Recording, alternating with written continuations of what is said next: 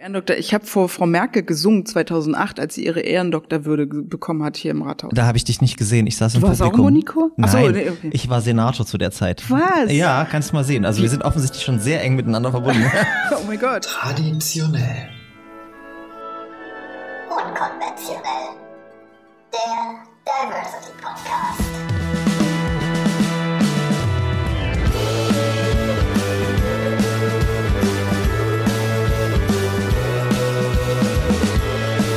Herzlich willkommen zurück bei Traditionell Unkonventionell, eurem Lieblings-Diversity-Podcast. Sie ist Alumna der Universität Leipzig, das heißt, sie hat tatsächlich hier mal studiert und einen Abschluss gemacht, das muss man dazu sagen.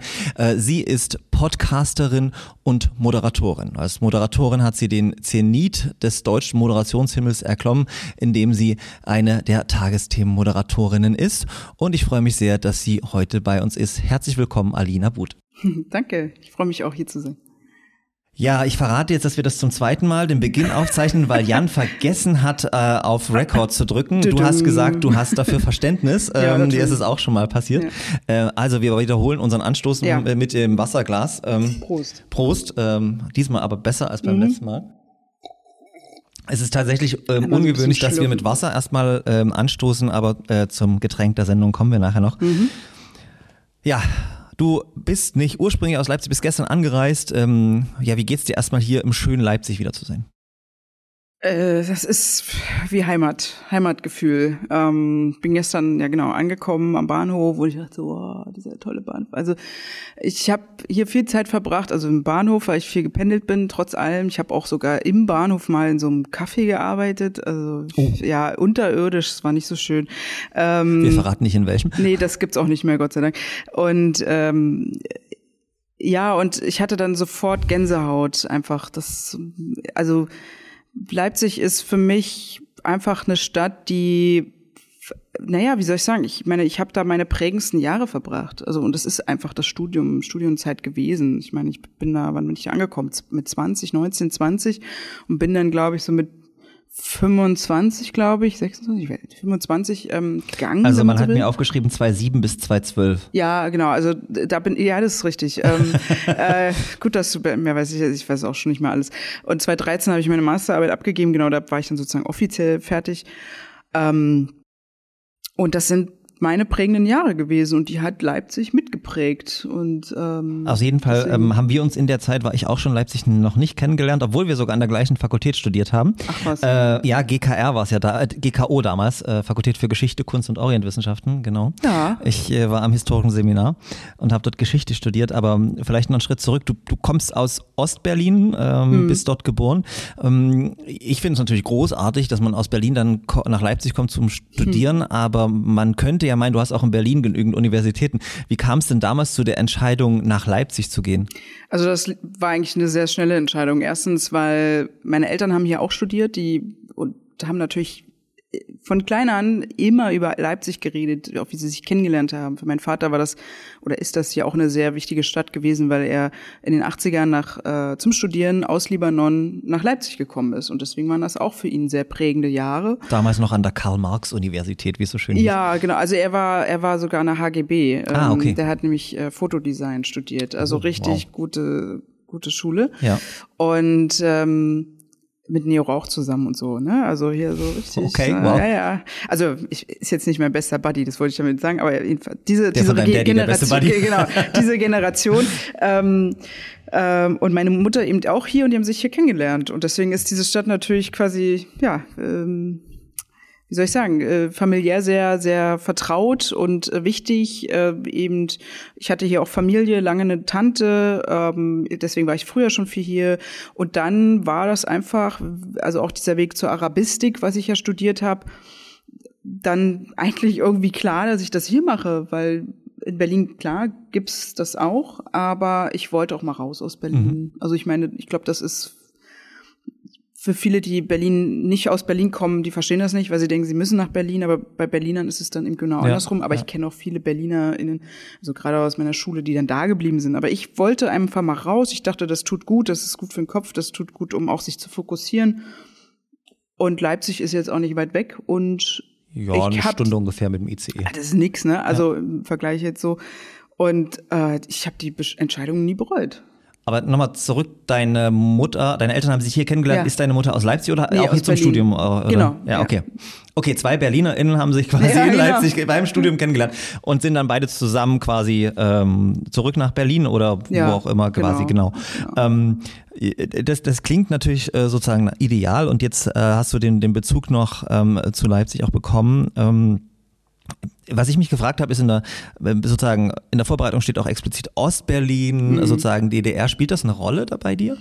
Ja, also es wird jetzt natürlich, ähm, gerade wenn man dann so, ich sag mal, in so eine Prominenzschiene kommt, werden natürlich so Sachen, von wo man kommt und so auch irgendwie benutzt und genutzt, was ich aber, also deswegen zweiteres, ich nutze es. Ähm, also erstmal Ostberlin, es ist, es, faktisch stimmt das ja auch. Also aus Pankow komme ich, das war Ostberlin, als ich geboren äh, wurde. Und klar kann man jetzt sagen, ja, die hat doch gar nicht in der DDR gelebt, die wissen ja nicht, was da passiert ist.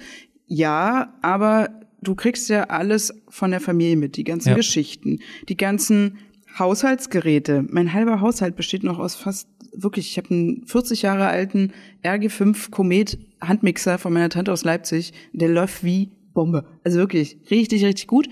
Ähm, Ja, für alle ZuhörerInnen, die nicht äh, sozusagen die nicht DDR sozialisiert sind. RG5 äh, Komet. Geräte und Möbel halten bis heute Ja. und hielten deutlich Ja. länger. Meine Oma hat noch Möbel Ja. ihrer Hochzeitsausstattung äh, bei sich zu Hause, alle Geräte, Gutes auch Zeug, den Mixer. gutes Zeug. Das kann man sich heute kaum noch vorstellen, aber ja. Ja, ja, also das, ähm, ja, und äh, solche Geschichten und dann einfach Klamotten. Also ich habe alte Skijacke von meiner Mutter in der Schule getragen. Wir hatten auch in meiner Schule, die war auch sehr, ähm, wie soll ich sagen, ostsozialisiert auch, also sehr rote Schule in Pankow, Karl von Osetzky Gymnasium, wo wir auch teilweise mit so DDR-T-Shirts rumliefen, weil wir einfach irgendwie stolz auf diese Vergangenheit waren. Ich weiß auch manchmal nicht so richtig, was wir da uns eigentlich gedacht haben, aber ähm, jetzt so im Nachhinein, aber weil ich weiß ja auch, also DDR an sich hat ja auch eine andere Geschichte und so, ne? Das wissen wir ja alle. Ähm, aber einfach dieses, das gehört zur Familie, zur Familiengeschichte dazu, die Werte, die also die, die Erlebnisse, die Erfahrungen, die jeder gemacht hat, und die können positiv, negativ, alles Mögliche gewesen sein, das hört ja nicht, oder das hat ja nicht an der, bei der Wende aufgehört. Und deswegen finde ich es auch so wichtig, dass wir als Wendekinder auch angehört werden oder beziehungsweise beachtet werden oder zumindest akzeptiert werden als Leute, die das ja mittragen, weitertragen, weil wir sind's ja dann, weil wir eben sozusagen da noch so ein bisschen draus kommen und ich, ich sehe das ja auch in meinem, meiner Umgebung in Leuten, die so ähnlich oder so alt sind wie ich und oder vielleicht noch einen Ticken älter oder auch einen Ticken jünger, es geht auch, die haben das irgendwie alle noch intus oder kriegen Ja. das so mit und ähm, ob es jetzt auch eben negative äh, Geschichten sind mit, wenn es jetzt um, um Kündigung geht oder Umschulung oder keine Wertschätzung, kein Respekt, das gibt tausend diese Geschichten, habe ich alle gehört und äh, auch in meiner Familie. Und genauso auch andersrum, was es damals alles gab, was es heute nicht mehr gab oder was es, was dort gut lief, was heute nicht so mehr, nicht so gut lief und ähm, also ja. Also, ich finde das total spannend, weil das ist, ich bin ähm, 29 Jahre äh, und zwei Jahre vor dir geboren. Ähm, wir rechnen nicht nach. Äh, und es ist, es, äh, mir war das, diese, diese DDR, Ostsitz, erst bin in Dresden geboren, bin dann in der Oberlausitz aufgewachsen und dann fürs Studium hier nach Leipzig gekommen. Und für mich war das, äh, mir war das nie bewusst, dass das eine Rolle spielt. Ähm, und tatsächlich war, war so eine merkwürdige Situation mal bei einer Role Model Diskussion in Berlin, ähm, äh, war da ähm, eine ehemalige Bürgerrechtsaktivistin, die jetzt bei der äh, EAF Berlin quasi eine Führungsposition hat und das hat was mit mir gemacht, weil sie erzählt hat auch, wie, wie schwierig es ist, als ostdeutsche Frau in so Führungspositionen zu kommen und du kennst halt nicht viele. Ja, wir alle kennen Angela Merkel, aber die, die kann auch nicht für, für die Millionen von Ostdeutschen herhalten, die eben dann diese Umbruch- und Wendeerfahrung gemacht haben und ich denke mir immer, das ist super spannend, gerade diese Wendekinder, was wir dann sind, einfach mit ihren, also wie geprägt wir von den Erfahrungen unserer Verwandten, Freunde und so weiter sind, weil es macht ja bis heute etwas mit uns. Ja, also ich meine, ich sage immer, ich habe drei Migrationshintergründe. Also einmal den, den libanesischen, dann den ostdeutschen und dann den Ja. Einheitsmigrationshintergrund. Weil das ist ja auch, du ja auch, also wir sind, also klar bin ich jetzt in der DDR geboren, aber grundsätzlich bin ich in der im vereinten Deutschland aufgewachsen und das hat ja auch was mit uns. Die aktive Erinnerung, die ich Genau, an DDR-Zeiten genau. habe, sind so so äh, die die Schulmilchflaschen, wo wo oben drauf irgendwie noch die die äh, in der Grundschule so Alufolie war und lauter so. Das sind noch alte Überbleibsel, aber wirklich aktive Erinnerung habe ich auch nicht mehr. Ja, nee, also äh, ich ja gar nicht. Und äh, eben nur die Sachen, die man noch so da hat, also die eben übrig geblieben Ja. sind und die zu Hause rumstehen oder was auch immer, oder eben Geschichten und so weiter. Und oder natürlich auch, wenn du, weiß ich nicht, nach Leipzig reist oder irgendwie so und dann halt siehst so, ne, so Schriftzüge oder alte Cafés oder was auch immer. Und deswegen finde ich das wichtig und ich meine, das ist Geschichte und das gehört zu den Menschen dazu, das ist auch Identität ähm, und warum soll man die jetzt ablegen müssen und also und ich aber mir geht's genauso eigentlich wie dir, weil also ich bin ja nicht so groß geworden, so von wegen, du bist jetzt so ein Ossi-Kind, du bist Ja. ein Migrantenkind. Ich bin null, gar nicht. Das war in meiner Jugend, in meiner Kindheit, in meiner Jugend nie ein Thema. Das wurde ja erst Thema. Also genauso auch diese Seite mit Halblibanesin, dass ich bin also sowas von Deutsch aufgewachsen, sage ich jetzt mal blöd, beziehungsweise war in meiner äh, Schule und Grundschule und in meinem Gymnasium nie das Thema, Aline ist jetzt halb Migrantin oder sowas. Also dieses Wort gab es auch Ja, gar nicht ja. damals. Das war einfach, Aline ist Deutsche und hat einen libanesischen Vater und die fährt in den Sommerferien nach Libanon. Fertig. So. Da wurde gar nicht viel drüber Weißt du, wann du das wann du das erste Mal damit konfrontiert wurdest? Ähm, also was heißt konfrontiert? Äh, eher so, äh, ja, also das fing dann erst so an, da war so die Zeit, wo ich hier den Master gemacht habe, so 2009, 2010.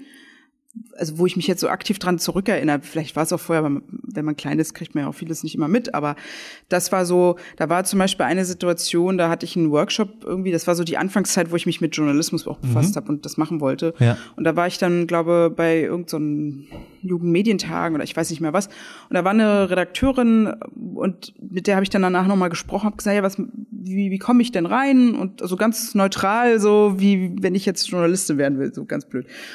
Und dann schickte die mir ähm, also ein Programm per Mail zu, also ein Stipendienprogramm für ju junge angehende JournalistInnen mit Migrationshintergrund. Okay. Und ich dachte so, hä? Hat die irgendwas falsch verstanden? Und also die meinte das ja nicht böse, aber die hat eben das dann so auf mich projiziert. Und in dem Moment habe ich aber gedacht, nee, das, die hat irgendwas falsch verstanden. Ich Ja, bin das ja. ja gar nicht. Ne? So, weil ich Ja. davon, also ich habe einfach damit nie eine Berührung gehabt, beziehungsweise auch mich nie so definiert. Und ähm, ich wurde auch nie so genannt. Und äh, aber das war so der, der An die Anfangszeit, wo plötzlich dieser Begriff Migrationshintergrund auch so ein Trend wurde oder überhaupt so ein Begriff. Und ich glaube, dann, dann fing das ja dann an, erst so richtig. Vorher warst du halt der Ausländer oder so, ich Ja, weiß es ja. nicht. Und das war ich ja dann irgendwie auch nicht. Also äh, ja, und damit, also ich wurde, sag ich mal, zur Halbmigrantin gemacht, wenn man so will. Äh, Also und ich Aber das heißt, die, das ist ja noch, doch relativ spät erst diese Erfahrung Ja, ja, im, im Master, ja. ne? Ähm, äh, und also tatsächlich auch, gut, in Berlin ist es wahrscheinlich noch viel internationaler, als wenn du jetzt in äh, der Oberlausitz oder in Nee, aber es Sachsen-Anhalt macht auch irgendwo. einen un totalen Unterschied, ob du in Kreuzberg aufwächst oder Ja. ob du in Pankow aufwächst, weil Pankow ist halt nicht so der Bezirk, der sehr, also der der divers, ja, genauso wie Kreuzberg, aber sozusagen, da war das nicht so ein Thema einfach und äh, also gut, wir hatten, also klar, wie, wer Kreuzberg kennt, weiß, wie das da auch ist und wie bunt und äh, genauso ist Pankow auch bunt und ähm, aber es ist natürlich noch mal eine ganz andere, auch andere Schichten, andere Bildungsgrad vielleicht und also da war es jedenfalls aber kein Thema. Es war einfach so, man ist, wer man ist. Und was ich interessant finde, ist ja die Entscheidung Leipzig, hast du erzählt, war sozusagen familiär so ein bisschen geprägt. Ähm, und heute hat, äh, wir haben gestern erst bei der feierlichen Immatrikulation gehört, was ich bestätigen kann, Leipzig ist nicht Sachsen. Aber äh, so rein äh, geografisch wird ja Leipzig immer in Sachsen wahrgenommen. Ähm, Gab es damals schon die Überlegung, ähm, für, ob Leipzig, ob das weltoffen genug ist dafür, dass du hier studierst? Oder, oder ist es so gewesen, dass das wirklich so gar keine Rolle gespielt hat, weil du dich eben gar nicht als Halbmigrantin gefühlt hast? Also für mich war das, also ich habe Leipzig nie in Frage gestellt, äh, so von wegen hier könnte ich jetzt irgendwelche Probleme bekommen. Es war eher lustig, wenn ich mich so dran erinnere, dass eine Freundin, die aber auch aus, äh, also sächsische äh, Familie, also sozusagen sächsischen Ursprung hat, äh, theoretisch so über ihre Eltern oder so, ähm, weil die das Wave Gothic Treffen kennt und weiß, dass Leipzig da schon äh, so eine Szene hat und auch so ein bisschen Gothic, das war zumindest damals die Zeit, der hat immer gesagt, hey, pass mal auf, dass du da nicht so reindriftest, so, wenn du da jetzt anfängst. Also das war, habe ich eigentlich immer gehört. Und ähm, das war auch so ein Spaß, ne? Aber ich, also Wave Gothic Treffen war echt mega, ne? Also ich habe mir das immer total gern angeguckt. So zu Pfingsten war das ja. Ich gestern Also- auch erzählt bei der Feier. Ja, aber als ich als Leipziger muss ich Gibt's dann das immer sagen, es gibt klar gibt es noch. ne? Also nach Corona Ja. jetzt auch wieder richtig groß. Ja. Ähm, wobei ich dann immer sagen muss, äh, als ich noch in der Südvorstadt gewohnt habe, fand ich es einfach mega nervig, Ja, gut. äh, weil die Straßenbahnen ne? immer voll waren. Genau. äh, gut. Jetzt ähm, äh, finde ich es eigentlich äh, total cool und natürlich die Kostüme sind der Hammer. Äh, ja. Ja. und äh, das heidnische Dorf, so der Klassiker. Ja, meine, Ähm, meine Tante, die hier äh, lange gelebt hat, die ist 2013 gestorben. Äh, also äh, die, die hat Modedesign in der DDR studiert. Also die ist Modedesignerin, Schneiderin und alles. Und für die war das immer. Die fand das super toll, wenn die Leute dann hier waren zu Pfingsten und mit diesen tollen Kleidern selbst genäht. Und da waren, ich habe da Leute getroffen aus Australien, die gekommen sind. Also Wahnsinn, das ist toll. Und Leipzig, also ich hatte immer das Gefühl, Leipzig freut sich und, Ja, äh, ja. und es war alles schwarz, es war irgendwie cool. Und Also ich glaube, was du jetzt sagen musst, was natürlich noch dem, Mhm. dem WGT, was ja nur einmal im Jahr so ein bisschen Rang abgelaufen hat, äh, äh, seitdem RB wirklich auch Bundesliga-Niveau Ah, ist, okay. ist Fußball immer sehr groß bei uns Ja, gerade. Da ist äh, die Stadt regelmäßig relativ voll. Aber wir sind bei Okay. Leipzig und bevor es zu warm wird, äh, was du während deines Studiums wahrscheinlich so. auch kennengelernt hast, ähm, ein typisches Leipziger Getränk. Ähm, wir haben gedacht, so gestern war die feierliche Immatrikulation, die hast du moderiert, dazu kommen wir gleich auch noch. Äh, und im Anschluss, ähm, der, also man fragt sich ja, ich bin zwölf Jahre Gleichstellungsbeauftragter, habe hier studiert. Ähm, warum gehst du jedes Jahr zur feierlichen Immatrikulation? In gewisser Weise ist es immer wieder das Gleiche. Im Anschluss gibt's Freibier. äh, und Freibier Ja. wird gesponsert von äh, ja, der U Crossitzer und in diesem Sinne sage ich mal Prost. Ähm, Prost. Ähm, ähm, genau, und das habe ich natürlich auch gestern wieder genossen. Du warst nämlich gestern nicht da, deshalb. es tut mir ähm, leid. Äh, Alles gut, deshalb musste ich aber heute noch was mitbringen. Wir sind bei Leipzig und ich, ich muss jetzt mal deine Leipzig-Expertise beziehungsweise dein, dein, dein Blick auf äh, Leipzig Mhm. ähm, nochmal erfragen. Äh, Ich habe mir da so äh, mega kreativ Gottes äh, ein paar Fragen ausgedacht. Und zwar wir, fangen wir gleich bei Alkohol an. Passt ja zu traditionell unkonventionell. Ja. Äh, Gose oder Alasch? Was? Le? Leipziger Alasch ist ein Schnaps und Gose ist so ein Oh Bierding. Gott, das, bin ich, das ist völlig an mir vorbeigegangen. Weder noch, weil ich keinen Alkohol trinke eigentlich. Okay. Carly oder Karl-Heine? Kali. Sachsenbrücke oder Kossi? Kossi. Osten oder Süden? Man könnte auch fragen Reutnitz oder Konnewitz. Ja, äh, ich. Hm, boah. Ich war viel in Reutnitz. Reutnitz. Ja, Das Leipziger. ist so ein Under, Understatement. Äh, Wo hast du damals gewohnt? In welchem Stadtteil? äh, äh, Straße ist 18 Oktober. Ah, Studentenwohnheim? Ja, ja. Ja, Aber cool. in, in diesem coolen, in diesem äh, Gründerzeithaus Ja, da. geil. Johannesallee. Fahre ich jeden Tag vorbei, wenn ich ins Büro Das komme. Und natürlich Krosti oder Sterni. Ich darf doch keine Werbung machen. äh, und letzte Frage: CSD Leipzig oder Think Festival? Das andere kenne ich gar nicht, muss ich gestehen. Das, CSD äh, natürlich. Das Think? Ja, was ist Das das? ist ein großes äh, Festival am Stürmtaler See. okay, gut. Auch, auch wieder was groß. gelernt. Aber CSD ist richtig, die richtige Ja, mit Antwort. CSD habe ich einfach, äh, also auch durch Berlin, äh, ich bin da mit acht Jahren schon gewesen, also mit meinem, mit meinem weil mein Vater ist Fotograf, ne? Ah. Ja, also ja. und ich, für mich war das immer völlig normal, da hinzugehen. Ich habe da Klaus Hovereit getroffen und so und das war mir total cool. Ich fand das total toll. Also äh, herzliche Einladung. Ähm, äh, eine der Zuschauerinfragen kommt auch von Jasmin, unserer Pressesprecherin vom CSD Leipzig, weil ich bin auch Ja. ehrenamtlich beim CSD-Plenum engagiert und die sagte, äh, ich soll dich unbedingt zum CSD Leipzig einladen. Die ist äh, nächstes Jahr im Juli. Ähm, Juhu. wir würden uns freuen. Gerne. Ähm, so und auf so einem Bus so. Äh, ja, wir sind, nicht, wir sind natürlich nicht mit Berlin zu vergleichen. Wir sind ja nicht kleiner, das kann man so nicht sagen, sondern viel besser, äh, politischer und äh, von daher herzliche Einladung. ja, cool. Ähm, Du hast in Leipzig tatsächlich Arabistik studiert, Mhm. ja. Ähm, das ist also die Frage, die ich mir dann gestellt habe. Ich meine Geschichte, was ist vielleicht auch nicht so, dass mit einer Kennst das klassischen Institut? Warum fragst du mich? ja, ähm, aber, aber warum Ja. Mhm. jetzt gerade Arabistik? War das schon im Hinblick auf das Thema äh, Journalismus, journalistische Karriere? Weil dann Mhm. habe ich mich gefragt, da hättest du ja auch klassisch Journalismus, Kommunikations- und Medienwissenschaften oder sonstiges studieren können. Oder war vielleicht einfach nur das Interesse am Fach da? Oder hast du einfach nur, wie viele in der Arabistik, gedacht, scheiße, Numerus Clausus für Jura kriege ich nicht hin, ich studiere jetzt irgendwie so ein Orchideenfach? Oh, das sind ja viele Fragen. Also es kam so ein bisschen alles zusammen, aber zuallererst mal, ich wollte den, ich hatte die Grundidee Journalismus und habe gesagt, nein, eben nicht Journalismus studieren, weil das lernt man ja nicht im Journalismus. Sorry, wenn jetzt Journalismus, Publizistik, Germanistikstudenten hier zugucken, aber ich bin der Meinung, man sollte ein Spezialfach studieren. Unser Podcast-Produzent ist Germanist, aber er wollte auch nie Journalist genau, werden. dann, dann ist ja alles gut. Nein, ich habe das auch gerade, ich komme komm gerade noch aus einem Werkstatt, also aus einem Gespräch mit den Studierenden äh, bei der Arabistik und die haben mich auch genau dieselbe Frage äh, gefragt. Und ähm, also ich wollte äh, natürlich Arabistik, also einerseits, weil ich diesen Bezug zur Region hatte, logisch durch meinen Vater, Familie und so weiter und kannten auch Leute, die das studiert haben, auch in Leipzig. Dann die Arabistik in Leipzig ist schon seit DDR-Zeiten sehr bekannt, sehr renommiert. Das war auch so ein Punkt. Ähm, aber vor allen Dingen, ja, ich wollte irgendwas mit, ich sag mal, mit Substanz, äh, irgendwas studieren, wo ich der Meinung bin, da lege ich mich jetzt auch nicht gleich fest. Also das klingt jetzt komisch bei Arabistik, aber Ja. dieser, diese Region ist ja riesig groß. Ja, Das ja. ist jetzt nicht, ich studiere jetzt Iranistik oder Turkologie, wo du immer so Iran, Tur Türkei, Mhm. sondern Arabistik bedeutet von äh, Marokko bis äh, teilweise Indonesien, Pakistan, China. Also je nachdem, ob's, ob du es jetzt muslimisch definierst oder arabisch du definierst, christlich, äh, jüdisch und so. Also es ist ne, so die Region, also diese, diese Fläche ist einfach riesig. Und die Geschichte, also alles, was da so die Geschichte, Politik beinhaltet, ist riesig. Also ganz Nordafrika und so weiter. Also deswegen, und das fand ich total spannend, weil man sich eigentlich damit viele Sachen offen halten konnte, viele Regionen offen halten konnte. Ich wusste ja damals auch noch nicht, gehe ich vielleicht ins Ausland, gehe ich nicht oder will ich in die freie Wirtschaft? Will Gab ich es einen Plan B oder hast du werden? dich nur in Leipzig für Arabistik beworben? Ich habe mich nur für Arabistik in Leipzig beworben, ja. Und in Berlin. Wurdest du in Berlin angenommen? Ja, aber äh, ich habe lustigerweise sehr schnell eine Zusage in Leipzig bekommen. Das war sehr schön, weil damals, dann war mein Sommer nämlich entspannt nach dem Abi. Ah, okay, verstehe. weil ich wusste, okay, es läuft. Das läuft auf jeden Fall. Ich habe mich tatsächlich auch nur in Leipzig Ich wollte aber auch nach Leipzig. Also Berlin wäre jetzt nur Not, ein Notfall gewesen. So. Ja, aber du hattest wenigstens einen Notfallplan. Aus heutiger Perspektive Ja, ja, verstehe ja, ich das überhaupt nicht, dass ich mich ähm, nur in Leipzig beworben habe, nur für Geschichte. Und ich bin umgezogen am 12. August und am 2. September oder so kam erst meine Zusage. Von daher Oh, würde ich heute niemandem mehr empfehlen. ja, äh, äh, hat ja irgendwie geklappt, aber äh, Andere ist- Zeiten. Genau, äh, wollte gerade sagen, äh, das, das war ist schon, schon, schon war Mhm. quasi vorgestern.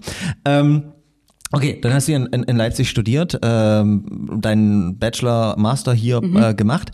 Ähm, Gab es die Überlegung mal zu wechseln, weil du kannst ja dann mit einem Bachelor hättest du ja auch noch in eine Spezialisierung oder so gehen können. Ja, äh, ich wollte, das ist lustig, also natürlich hat man während dieses Studiums, also gerade auch Bachelor, das war halt auch totales Chaos noch so ein bisschen, weil wir waren so der zweite Bachelorstudiengang. Anfang der, der Ja, Umstellung ja. von, das muss man vielleicht auch erklären, von, ich weiß gar nicht was vor, Magister. Diplom, Magister auf äh, die konsekutiven Studiengänge und in den ersten das war- Jahren, das war eine Katastrophe. Genau, also dass ich das, also dass wir das, also dass ich es in der Regelstudienzeit geschafft habe, ist schon ein Wunder, ähm, weil es echt wirklich schwierig war. Also gar nicht jetzt, weil man es nicht konnte oder so, sondern einfach irgendwie, du hast den Kurs dann plötzlich nicht bekommen, dann die Punkte und da, also das war schon, das war schon ein bisschen schwierig, aber irgendwie sind wir alle durch.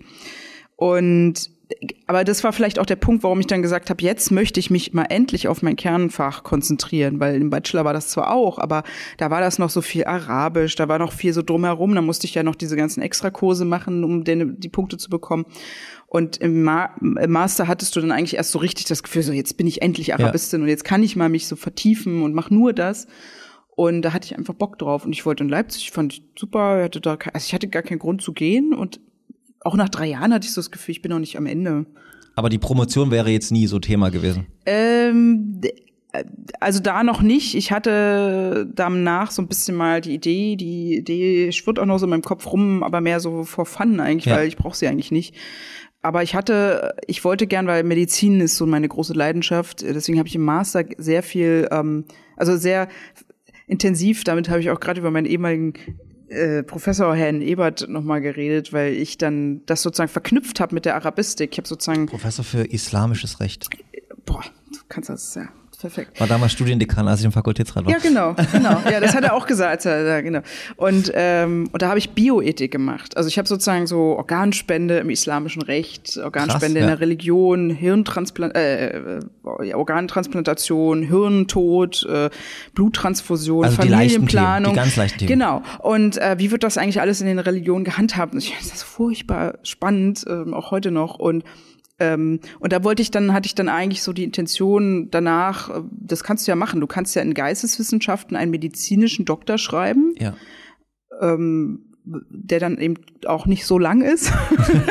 das war eigentlich der einzige Grund, weil ja. du nur 80 Seiten schreiben musst. Und ähm, ich bin nur jetzt noch nicht dazu gekommen. Okay. Aber ja. Aber eher für dich ist es nicht, ist, dass du sagst, die wissenschaftliche Karriere, nee, die Professur, das ist für nee, dich noch das. Das war nie so ein Thema. Da wusste ich, nee, das war mir nie. Nee. Okay. Aber ich hätte nichts gegen einen jetzt so wie gibt's da so Honorar, wie, wie heißt das so, diese Lehrstelle, Lehrstühle, wo man manchmal mal so das so sein Wissen weitergeben. So, also wie Nadja quasi so Professorin an so einer Film ja, Fernsehhochschule. finde ich schon total toll. Also finde ich schon toll. Also eigentlich jetzt gar nicht, weil ich das jetzt irgendwie jetzt welche Professor oder irgendwie so, sondern eigentlich dieses Wissen weitergeben. Da, dafür macht man das ja und das finde ich finde ich macht Spaß. Okay, wo wir gerade bei Wünsch dir was sind. Also ich brauche jetzt nicht eine Professur, aber einen Ehrendoktortitel würde ich auch immer nehmen. Ja, das nehme ich natürlich auch. Also ähm, falls ihr Apropos da. Ehrendoktor, ich habe vor Frau Merkel gesungen 2008, als sie ihre Ehrendoktorwürde bekommen hat hier im Rathaus, weil ich im Unichor war. Da habe ich dich nicht gesehen. Ich saß du im warst Publikum. Auch im Unichor? Nein, so, nee, okay. ich war Senator zu der Zeit. Was? Ja, kannst du mal sehen. Also wir sind offensichtlich schon sehr eng miteinander verbunden. oh mein Gott. Genau, du hast dann dein, dein Studium tatsächlich in Leipzig äh, abgeschlossen äh, mit einem Master in Arabistik und, und wie, wie ging es dann für dich weiter beruflich? Ähm, du musstest Leipzig verlassen. Du hast ja erzählt, du hast schon ein bisschen vorher ähm, sozusagen mhm. Leipzig verlassen. Ja, also ich war während des Masters ja auch nochmal in Istanbul, habe dann ein Praktikum gemacht. Das war aber so in, in dem Master sozusagen auch, ähm, wo man dann auch für Punkte bekam und so. Und das muss ich auch mal überlegen. Was habe ich alles gemacht? Ähm, ich kann dir jetzt sagen, was auf meiner Karte draufsteht. Du ja, warst, sag mir noch mal, ähm, was ich gemacht habe. Praktika und Vol Volontariat genau. beim Deutschen Bundestag, Internetredaktion des Bundestages. Ich genau. wusste gar nicht, dass die im Internet sind. Ja, also, doch, doch, sehr gut, sogar bundestag.de kann ich sehr empfehlen. Ähm, nein, also ich habe ja während des während des Masters eigentlich, äh, ich glaube während des Bachelors noch nicht so viel, aber während des Masters habe ich eigentlich fast ständig Praktika gemacht in Hörfunk, Print, TV, soweit es ging. Und ähm, habe sozusagen die, die Semesterferien entweder für Hausarbeiten oder für Arbeit, also Praktika genutzt, ähm, um eben einfach ja, da weiterzukommen und zu gucken, was gefällt mir, wo will ich hin. Man weiß das ja eben auch nicht immer. Mhm. Will ich überhaupt in den Journalismus? Will ich Hörfunk machen? Will ich Print und so weiter? Und ja, und dann war ich fertig und dann bin ich irgendwie über fünf Ecken mal so, so abgebogen bei der PR. Das war ganz furchtbar. Habe ich auch ganz schnell gelassen, war nicht so meine Welt. Und dann habe ich mich eigentlich, weil ich ja dann eben Journalistin werden wollte, habe ich gesagt, nee gut, jetzt mache ich, werbe ich mich auf Volontariat, also wie man das so klassisch macht. Habe ich gemacht, äh, überall beworben, Absage, dann da irgendwo weiter, also gibt's ja immer diese Schritte, ne, so weiteres Verfahren, Recall, so ungefähr. Und äh, am Ende äh, hatte ich dann, ich weiß auch nicht mehr, wie ich darauf gekommen bin, muss ich gestehen. Ich habe es irgendwie gefunden, dieses Volontariat im Bundestag. Also es gibt ja zwei, einmal für das Printmagazin, das Parlament ähm, ja. und dann eben einmal für die Internet- und also Online-Redaktion und äh, Parlamentsfernsehen.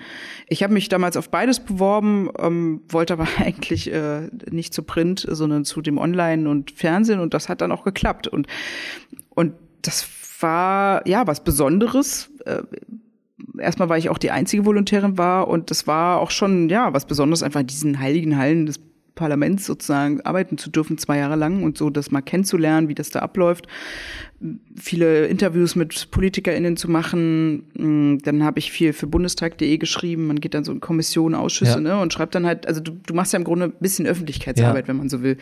Also was passiert da, wer redet was, wer kritisiert dies und das und dann schreibst du es rein und dann ähm, können die Bürger, Bürgerinnen sich das angucken, weil dafür ist es ja da, wenn es nicht öffentlich ist. Aber das standest du auch schon vor der Kamera? Äh, nee, also. Weil du sagst Interviews, das war eher dann. Also Interviews Mikro eher, unter die Nase. O-Ton, ja. genau, aber ich habe dann irgendwann für mitmischen.de, das ist sozusagen das Jugendportal, Portal mal so auch Beiträge gemacht, wo ich vor der Kamera stand. Das waren dann aber eben so, zum Beispiel habe ich ähm, in der Stasi, also nicht Stasi-Behörde, aber sozusagen in dem Fraunhofer Institut in Berlin, die diese Schnipsel zusammensammelt ja. von den Stasi, äh, zerschredderten Stasi-Akten, ja. ähm, habe ich ein kleinen Beitrag zugemacht. Und da war ich dann eben vor der Kamera und habe dann sozusagen da mir das angeschaut, mit denen geredet und mir das erklären lassen und solche Sachen.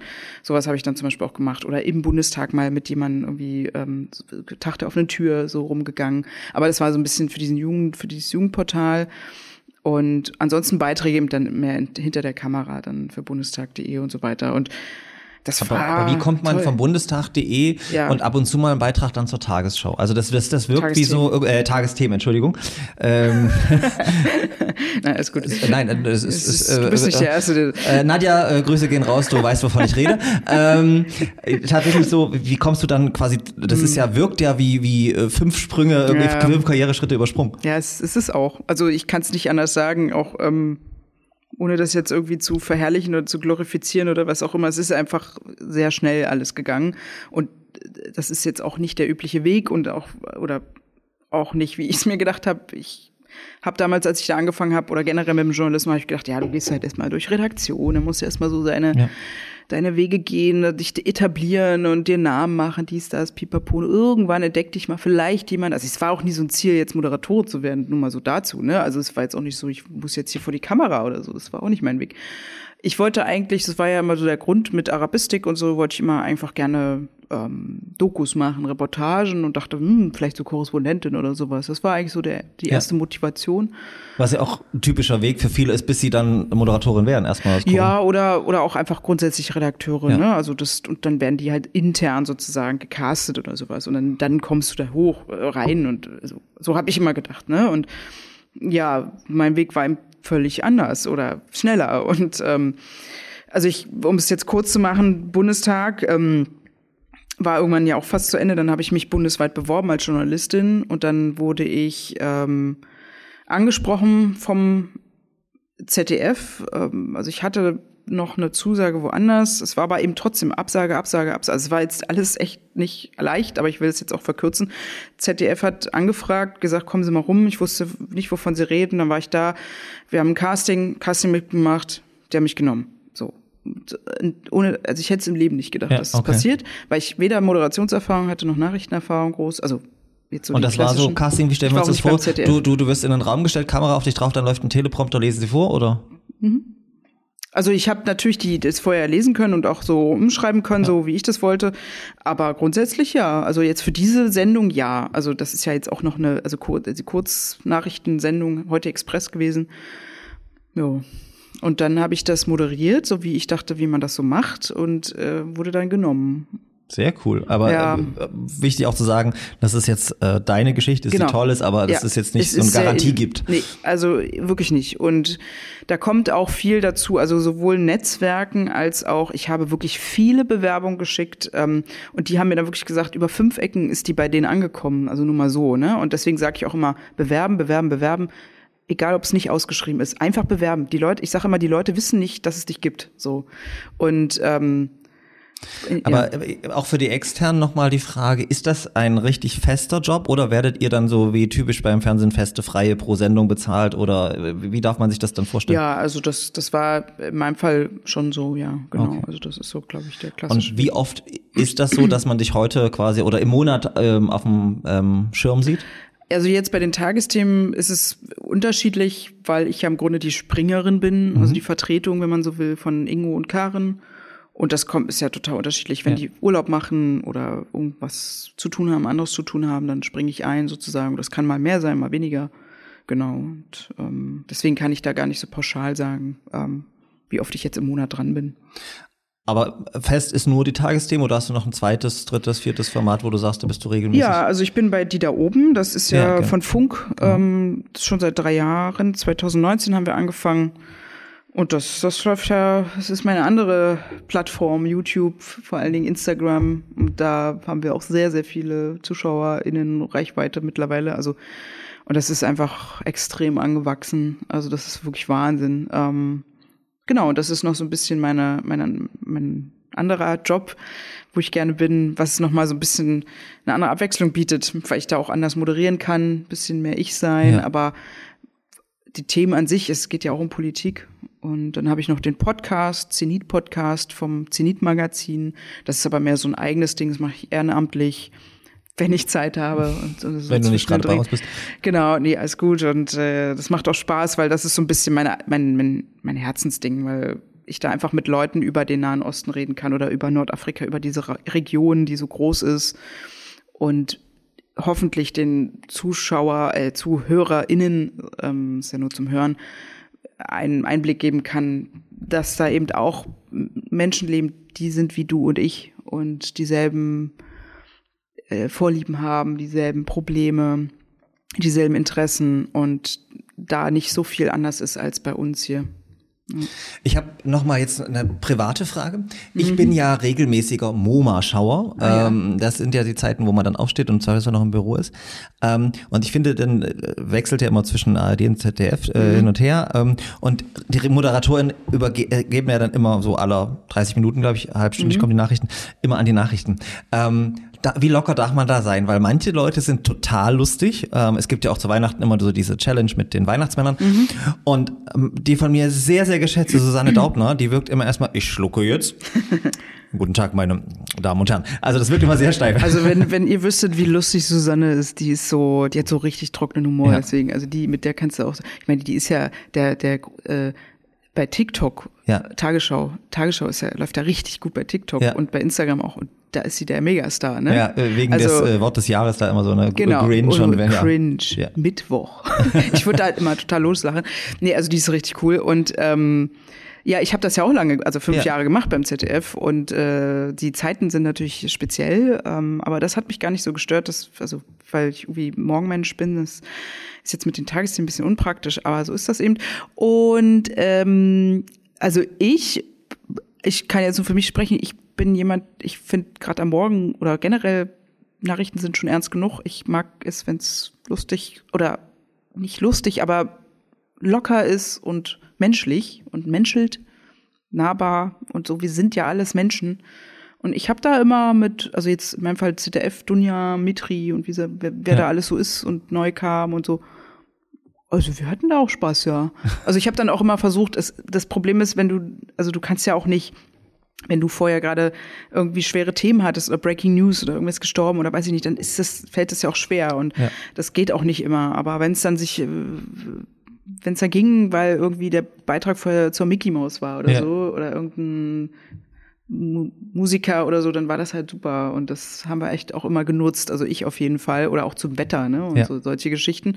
Und ich finde das total gut. Also ich hatte zum Beispiel einen Fall, das war jetzt hat jetzt gar nichts mit dieser Übergabe zu tun in dem Sinne, äh, sondern das war ja eher was was Lustiges, weil das war auch gerade so ganz am Anfang, so meine ersten MoMA-Moderation, wo ich auch noch ein bisschen aufgeregter war oder ein bisschen steifer vielleicht, wenn man so will.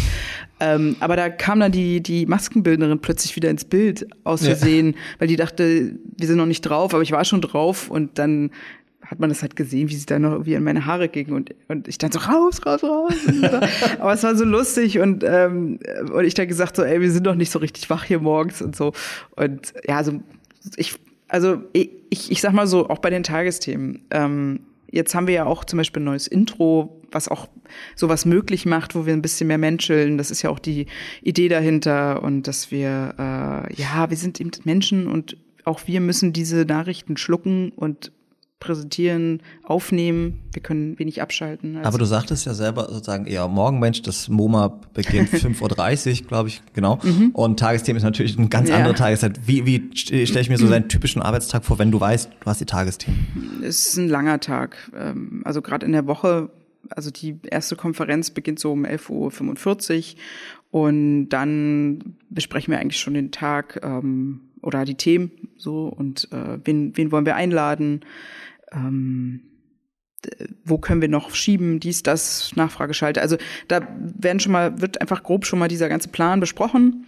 Aber es kann sich natürlich im Laufe des Tages alles nochmal ändern. Ähm, auch Gesprächspartner, die absagen, dann müssen wir jemand anderen anfragen oder irgendwas kommt neu rein, irgendein neues Thema, dann müssen oh, wir schieben. Gibt es so einen Gesprächspolitiker, den du gar nicht haben möchtest? Nö. Gibt es keinen doofen? Oder vielleicht, wer ist denn das besonders ich toll? Jetzt sowieso nicht. Gibt es jemanden, den du loben kannst? Loben.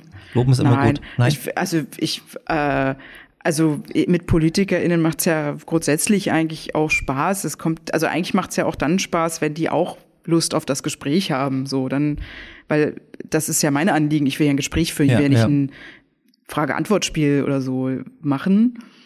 Ähm, und das geht mal mit dem einen besser, mit dem anderen schlechter. Und manche haben halt ihre Worthülsen und manche sind da eben offener. Ne? Und das ist schon spannend. Und das finde ich gerade auch, vielleicht auch jetzt in der neuen Regierung spannend, wie unterschiedlich da auch wirklich die Kommunikation, die politische Kommunikation teilweise ist, wie jeder so unterschiedlich mit, mit äh, bei sowas umgeht.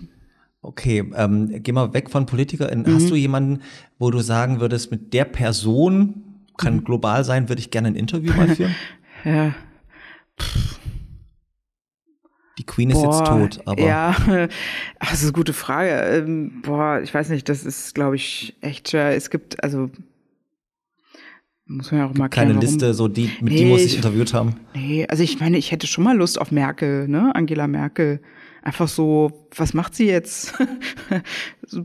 also hatte sie auch mal, also die wirkt ja auch immer so, so kontrolliert, ne? Und ich würde mich mal total interessieren, wie hat die das so lange ausgehalten auch, so in dieser, diesem Kontrollmechanismus, würde ich jetzt mal so behaupten, oder ist sie wirklich so? Und, weil ich hatte dann danach mal ein Interview mit ihr gesehen, irgendwie, wo sie eben nicht mehr äh, Bundestag, äh, Bundeskanzlerin war.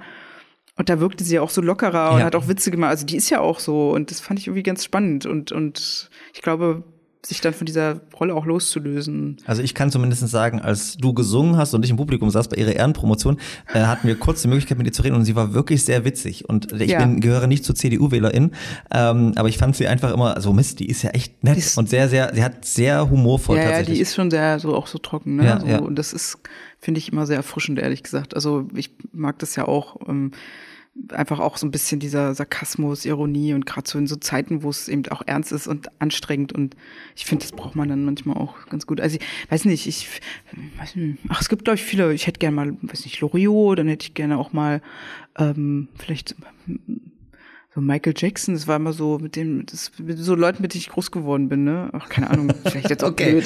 Die sind, Michael sagen, die sind äh, tot, aber ja, ja, ähm, weiß, mit Hilfe eines Mediums ah. wird das vielleicht funktionieren. Okay. Ähm, dann, dann kommen wir doch mal zu unseren ZuschauerInnen-Fragen. Ein paar haben wir rausgesucht. Okay. Ähm, nicht alle, vielen Dank auch für die Beteiligung. Ähm, wenn wir so ein Promi äh, bei uns zu Hause haben, dann äh, gibt es natürlich auch immer Nachfragen.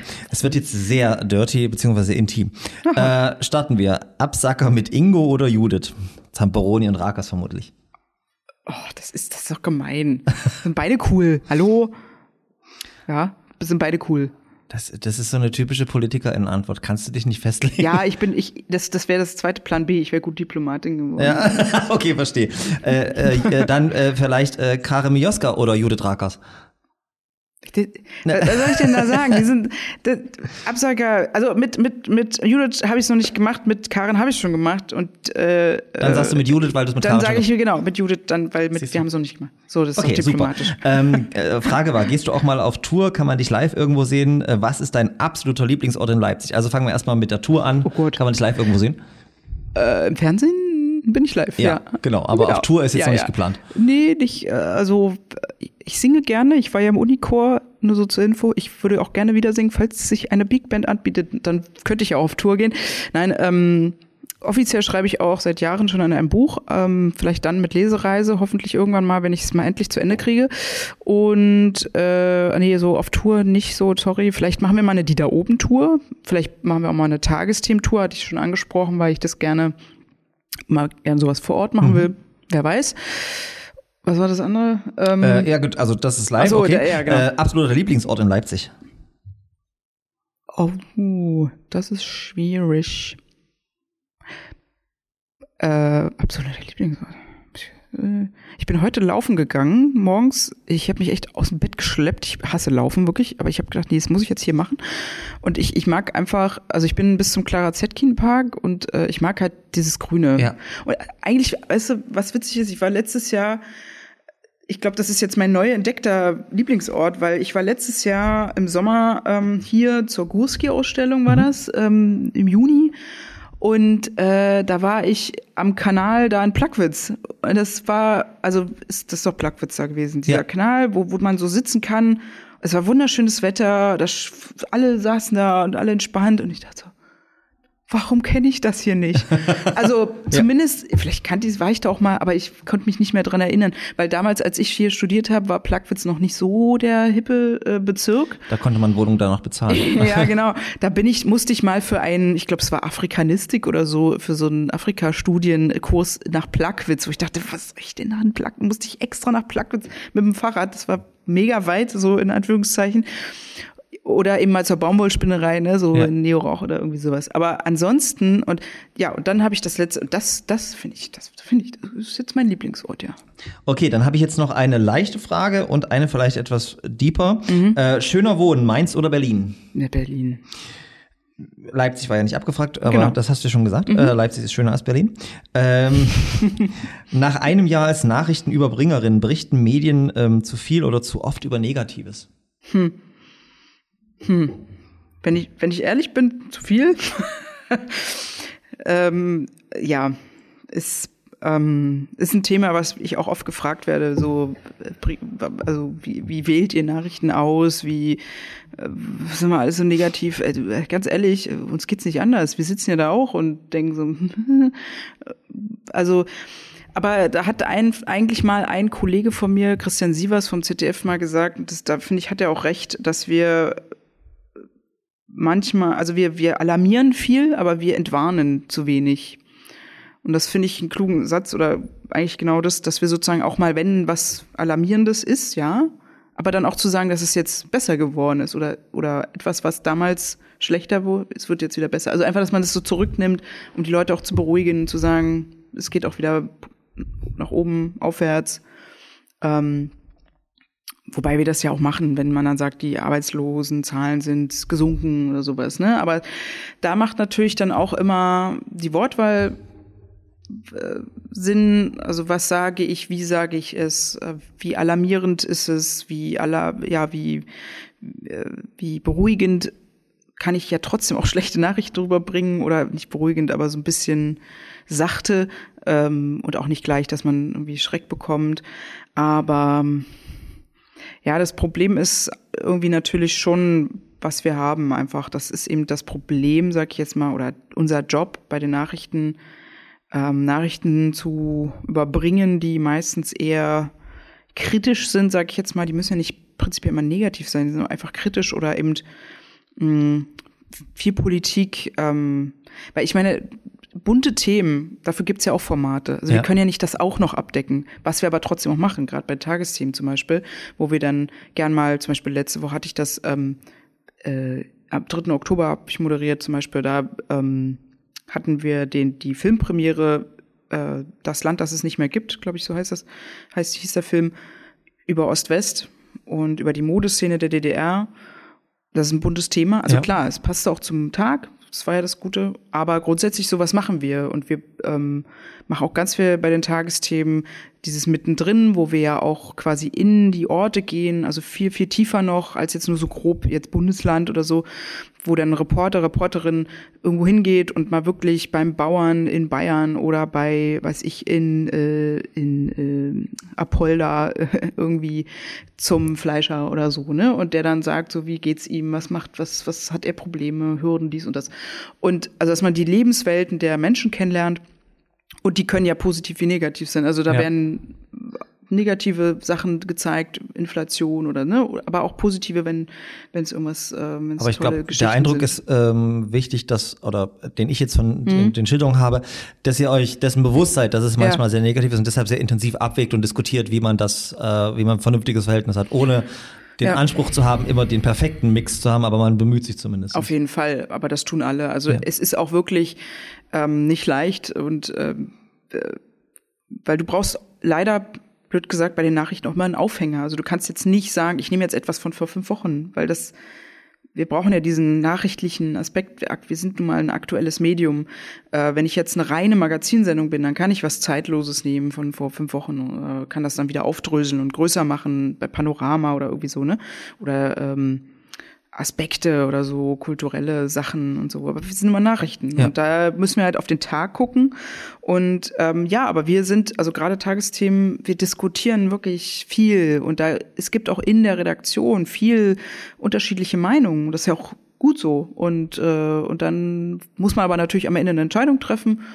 Und dann trifft man die und dann wird danach diskutiert, war das eine gute Entscheidung oder nicht? Hätten wir das so, also ganz viel. Also wir, das ist nicht so, wir haben, sind da keine ähm, sozusagen homogene Masse und alle sagen, yes, wir sind toll und alle haben dieselbe Meinung. Mhm. Gar nicht, überhaupt nicht. Also da wird viel gestritten, viel diskutiert, auch über Bilder, was wollen wir sozusagen zeigen. Ja. Welche, also auch ich als Moderatorin habe ja da Recht drauf und, und mache das ja auch. Also ich sag ja, also ich schreibe ja meine Sachen und habe ja da auch einen Grund dafür, dass ich so schreibe und denk mir da auch was dabei und äh, das wird dann auch besprochen. Manche finden dann, das vielleicht würden eher das anders schreiben und so weiter. Also ja, das, wir sind da immer im Austausch und auch Verbesserungen. Wenn, wenn wir, also wir sind ja nicht kritikresistent, also genauso, dass wir uns Kritik zu Herzen nehmen und also wir wollen es auch besser machen, natürlich, ja, und diverser und ähm, da ja. auch sensibilisieren. Vielen Dank äh, an unsere ähm, FollowerInnen und die Fragen. Äh, damit äh, gehen wir jetzt äh, zu unserer Lieblingskategorie oder einer der Kategorien der Studie des Monats über. Die schauen wir uns jetzt gemeinsam an.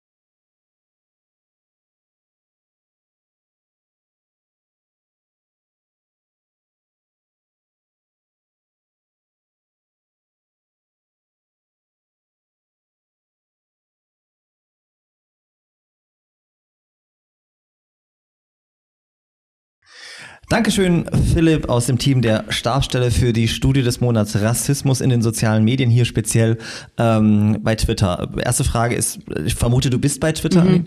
Mhm. Ähm, ungern. Kann, äh, ungern, warum bist du dann da? Ich, äh, eben genau aus solchen Gründen, weil ich finde Twitter, ja, als Journalisten braucht man es leider, weil eben viel Diskussion dort stattfindet.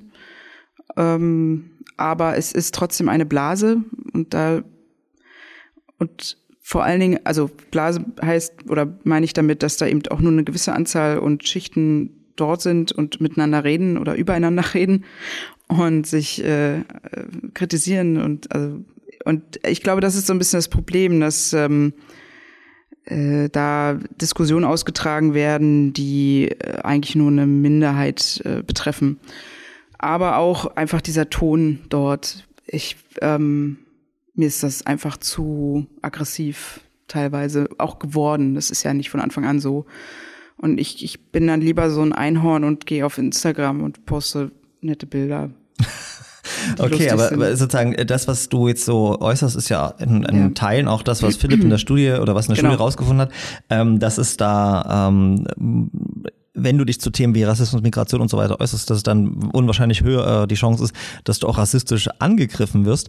Ähm, kannst du das so aus deiner Perspektive auch ähm, sozusagen bestätigen? Äh, du kennst auch wahrscheinlich unwahrscheinlich viele PolitikerInnen, die das dann auch erleben, weil ich frage mich dann immer, wie geht man dann tatsächlich damit um? Ja, also ich kann das nur äh, unterschreiben, also auch jetzt, weil ich es gehört habe, das ähm, und auch nochmal überlegt habe, also ich glaube, das macht schon viel aus. Also ich glaube es grundsätzlich, wenn du dich auch gegen Rassismus einsetzt, weil ich kenne das auch bei JournalistInnen, also auch oder Menschen, die irgendeine andere Branche oder irgendwas anderes machen, SchauspielerInnen oder so. Einfach nur, wenn du dich dafür einsetzt, also gegen Rassismus zu sein, für Migration oder für Diversität, äh, dann komm, kommt dieser Schwall, dieser dunkle Schwall kommt dann irgendwie. Und jetzt mittlerweile, weil ich das oft gefragt werde, wie das bei mir so ist, ähm, jetzt durch die Tagesthemen ist es nicht besser geworden. Das ist natürlich klar, du kommst, bist mehr der Fokus. Ja. Ähm, Tagesthemen-ModeratorInnen kennen wahrscheinlich irgendwie 80 Prozent der deutschen Bevölkerung oder so. Ich keine Ahnung, weiß nicht. Ja. Es gibt auch Leute, die haben keinen Fernseher und, und jungen. Ich Solche auch merkwürdigen Menschen kenne ich nicht. Also ich hatte auch lange keinen Fernseher, muss ich gestehen. Und, ähm, aber eigentlich ist es eher so, ich bin eine Frau, also als Frau, als Halbmigrantin und wenn du im öffentlich-rechtlichen Rundfunk arbeitest, bist du schon Ziel. Ja. Also ich brauche gar nichts machen, das kommt von alleine. Also es war ja auch schon vorher beim ZDF schon so. Aber wie gehst du dann damit um? Weil ja. nicht bei Twitter zu sein, ist ja leider keine Möglichkeit. Wie du Ach, das geht schon. Ich kenne ein paar sehr bekannte Leute, die da äh, inkognito sind und ich habe echt schon überlegt, ob ich das auch so mache. Okay. Einfach um trotzdem da zu sein und zu gucken und zu recherchieren aber sich nicht, äh, ja, äh, also angreifbar zu machen und so. Jetzt bin ich da nun mal, also mal gucken. Ähm, weiß ich noch nicht. Aber wie, wie gehe ich damit um? Ich sag mal, das, also im besten Fall erstmal ignorieren. Mhm.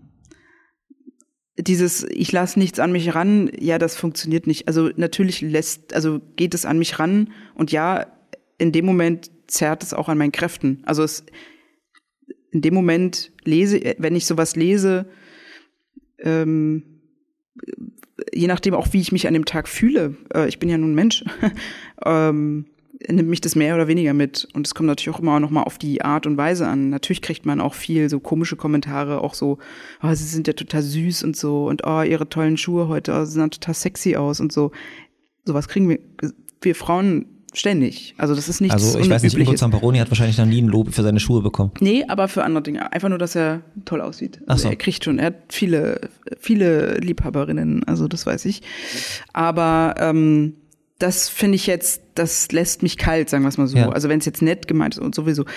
Ich finde eher eben diese ganzen anderen Geschichten problematisch, wenn es wirklich richtig böse wird, aggressiv, ge Richtung Gewalt, tätig äh, oder irgendwie geh doch dahin, wo du herkommst. Und Aber wenn, so, also Fabian Grischkat, Influencer, hatten wir ja auch mhm. einen Podcast und der hat dann erzählt, äh, er geht dann dazu über bestimmte Dinge dann auch anzuzeigen. Ja, ja. Machst du das auch? Äh, ich bin da jetzt auch schon anders drauf. Das Problem ist, also wichtig ist ja, dass du es überhaupt dokumentierst. Das kenne ich noch aus der Zeit, das habe ich, weiß gar nicht, wie ich das erzählt hatte. Ähm, ich habe während, nach meinem Volo, zwischen ZDF und meinem Volo, habe ich ein paar Monate für Dunja Hayalis Talksendung gearbeitet. Donners Talk hieß mhm. sie damals. Ähm, bei mich, nur mal zum Thema äh, Netzwerken, weil ich während des Volontariats eine Produzentin kennengelernt habe, die diese, diese Talkshow produziert hat und sich noch an mich erinnern konnte mhm. und gesagt hat, Aline, du bist doch fast fertig, hast du Bock mitzumachen? Nur mal so, by the way.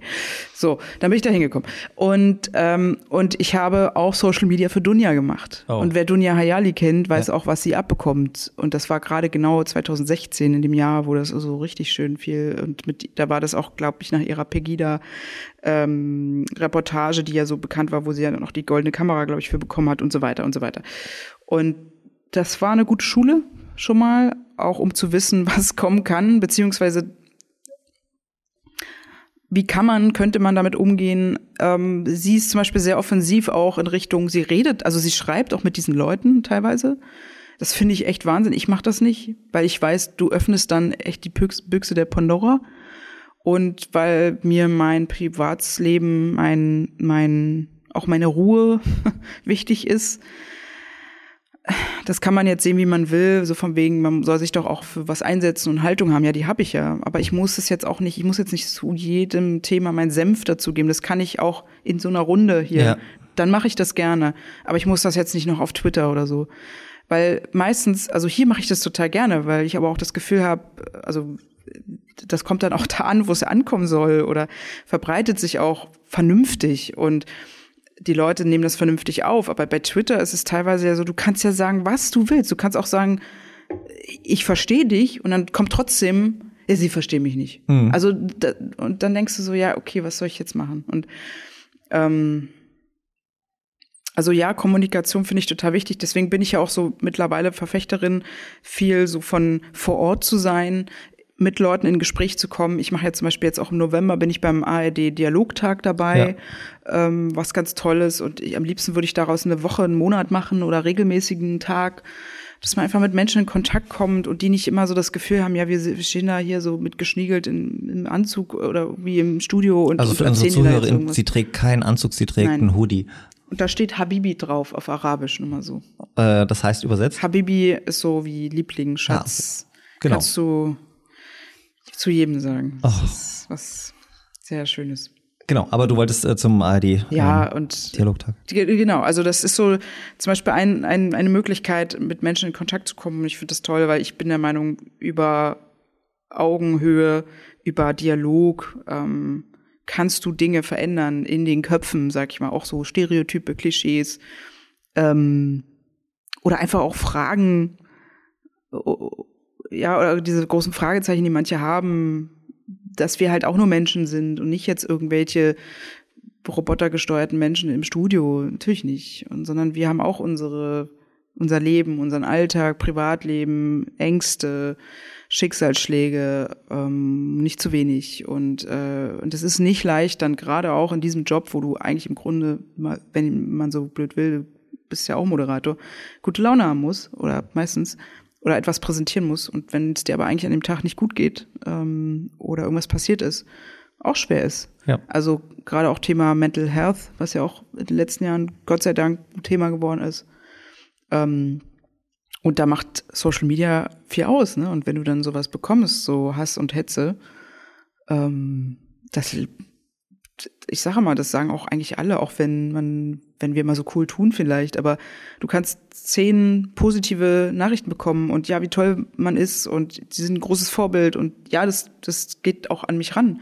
Aber dann kommt einer, der irgendwie einfach nur einen schlechten Tag hat oder irgendwie alleine am Sonntag zu Hause sitzt und nichts zu tun hat, weiß ich nicht, und schreibt dir irgendeinen Trödel und das nimmt dich dann auch mit vielleicht sogar mehr, je nachdem, was es ist. Das neigt, das äh, ist aber auch so, dass wir dazu neigen, es ist menschlich einfach dieses ja. Negative uns dann noch äh, mehr mhm. anzunehmen. Aber ich kann das total nachvollziehen, äh, was du sagst. Vor allen Dingen denke ich mir auch immer genau, das wäre auch für mich so ein Punkt, warum ich gar nicht so krass bei Tagesschau, Tagesthemen, wo auch immer sein würde, weil das ist einfach so ein anderer Resonanzraum, ja. den du dann bietest, weil du dann eine Persönlichkeit des öffentlichen Lebens bist mhm. und dann auch mit dieser massiven Kritik natürlich umgehen musst. Und ja, da ist es mhm. manchmal ein bisschen einfacher, nicht ganz so bekannt zu sein. Ja, ja, also ich habe das ist nicht der, also ich mache den Job nicht deswegen, ja. weil ich bekannt sein will, auch wenn das jetzt komisch klingt. Nee, aber das wäre ein aber Grund für mich, das nicht zu machen, ja, ja, äh, um das ganz klar zu fand, sagen. Fand, kann ich total verstehen. Also ähm, das, ja, äh, ja, ist auch ein Thema und äh, auf jeden Fall.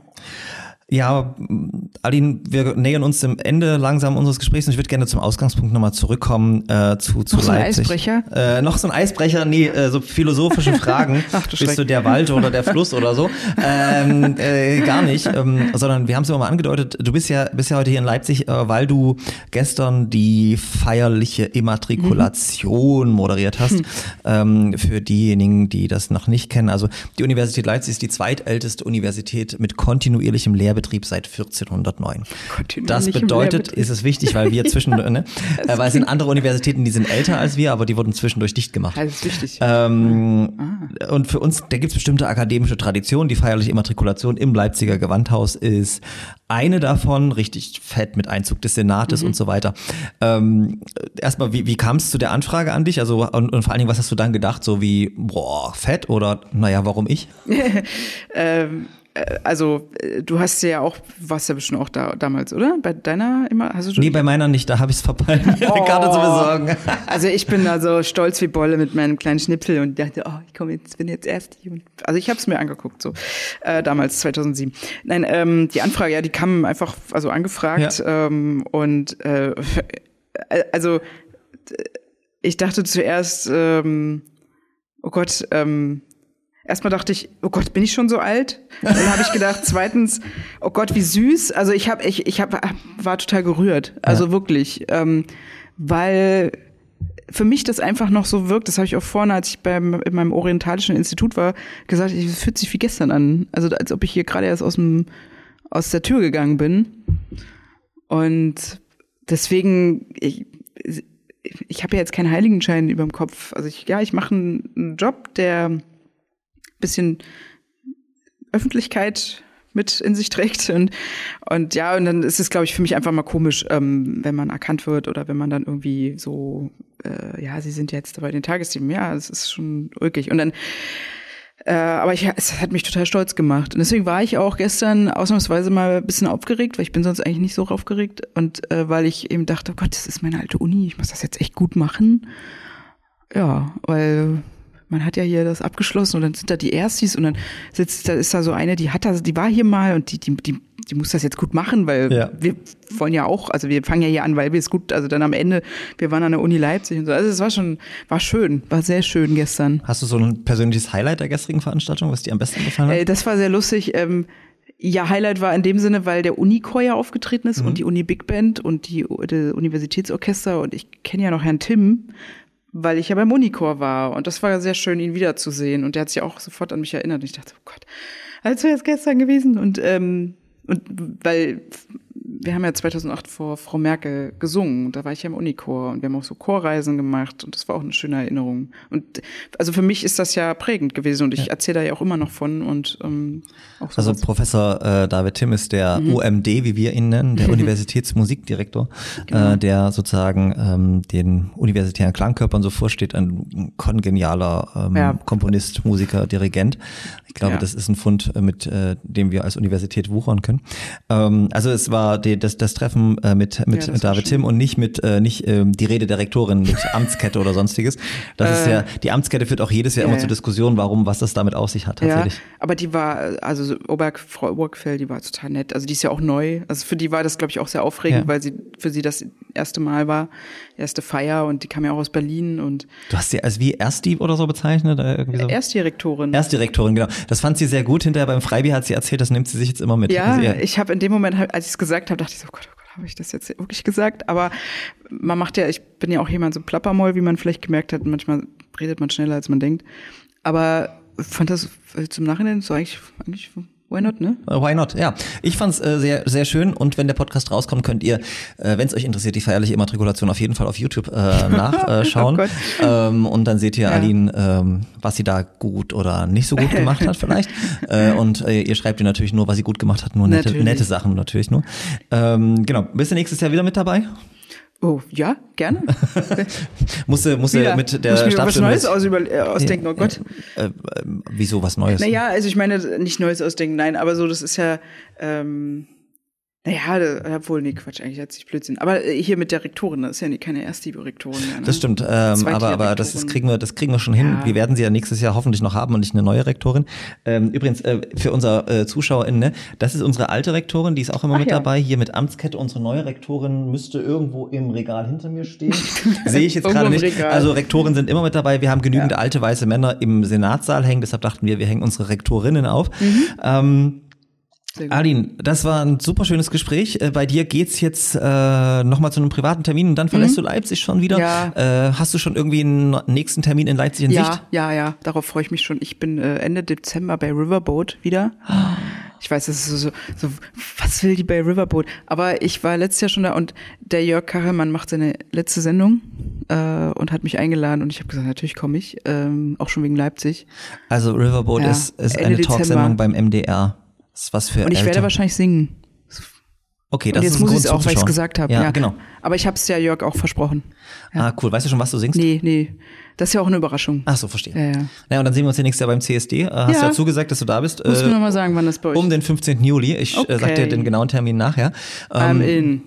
Äh, Genau, du Ja. bist da und äh, die Jasmin, unsere äh, CSD-Pressesprecherin, wird sich auf jeden Fall melden. Die freut sich gerade wie Wolle. Ähm, ich danke dir auf jeden Fall für das Gespräch. wünsche dir alles Gute. Wir sehen uns äh, bei hoffentlich vielen anderen Ver- äh, Veranstaltungen. Liebe ZuhörerInnen, liebe ZuschauerInnen, ähm, wenn es euch gefallen hat, gebt uns fünf Sterne bei Apple Podcast, abonniert uns bei YouTube, ähm, teilt die Folge, wie auch immer. Und ähm, ansonsten sage ich natürlich Danke an mein Team, an das Redaktionsteam, an Philipp für die Studie des Monats und mein Habibi Jan, unseren Podcast-Produzenten. Bis zum Wort nächsten gelernt. Mal. Traditionell. Danke. Tschüss. Danke, Georg. Unkonventionell. Der Diversity Podcast.